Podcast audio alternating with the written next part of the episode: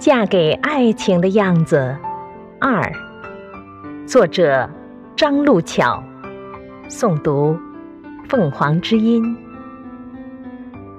上个世纪六十年代，一对才子佳人情定一生。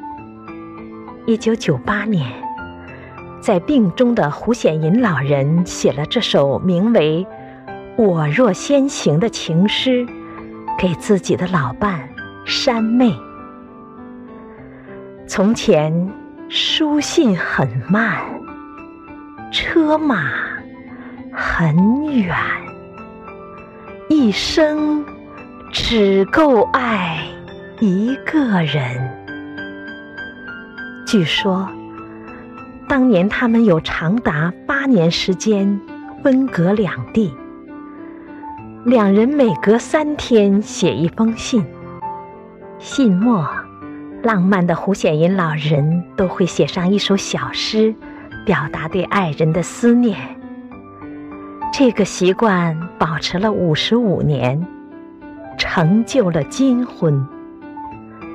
后来患有帕金森、糖尿病和冠心病的胡老，妻子成了他最得力的拐杖。他不能说话了。就用手指在妻子手上写“我爱你”，妻子就回他“我也是”。